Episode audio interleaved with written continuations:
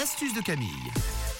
On s'occupe de nos vieilles poires et nos vieilles pommes ce matin. T'as tout compris. Une astuce anti-gaspi pour vos pommes et vos poires, parce que c'est vrai que des fois, on en achète un petit peu trop dans les magasins, dans les sachets, là, puis elles s'abîment très très vite. Surtout si vous les mettez dans la, dans la fameuse corbeille à fruits, avec plein d'autres fruits, des kiwis, enfin tout ce que vous Elles trouvez. noircissent. Ah oui, ben, elles noircissent carrément. Ça fait des gros trous, elles ramollissent. Puis après, ben, pour les emmener au boulot et les manger, c'est un petit peu compliqué. Puis il y a plein de personnes ben, qui les jettent. Alors on va éviter de les jeter.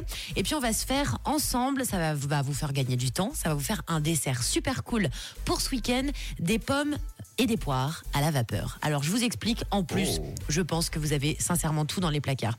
Vous avez besoin de pommes, vous avez besoin de poires, vous avez besoin de cannelle, d'eau. On a tous de l'eau, du miel et du citron. Ça devrait aller. Alors je vous explique comment faire cette petite astuce. Il suffit de couper vos poires et vos pommes en quartier. Jusqu'ici c'est simple. Vous sortez une poêle, vous les mettez à l'intérieur et puis vous rajoutez de l'eau. Ensuite, vous allez attendre que l'eau, donc sur les poires et sur euh, les pommes, que ça se mette, vous savez, à, frémir. Ça va faire plein de petites bubules. Donc là, quand ça fait ça, vous allez avoir le sourire devant la poêle puisque c'est la première étape de passer. En fait, il va falloir laisser cuire vos pommes et vos poires pendant, on va dire, 30 à 40 minutes en rajoutant à chaque fois de l'eau. Donc si vous n'avez pas envie de rester devant votre poêle, et je le comprends, Vous trouvez une bonne poire qui le fera à votre place. Exact.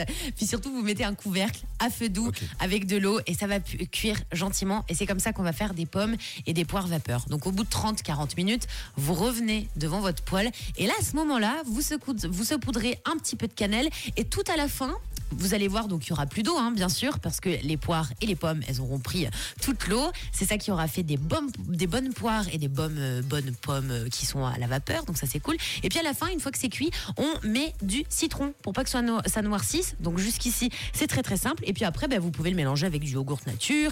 Vous pouvez en mettre dans des petites assiettes avec des petits biscuits de Noël, du spéculoos, et ça vous fait un bon petit dessert. C'est light, c'est anti-gaspi, et vous le gardez jusqu'à une semaine dans une boîte au frigo grâce au citron. Ça, c'est pratique.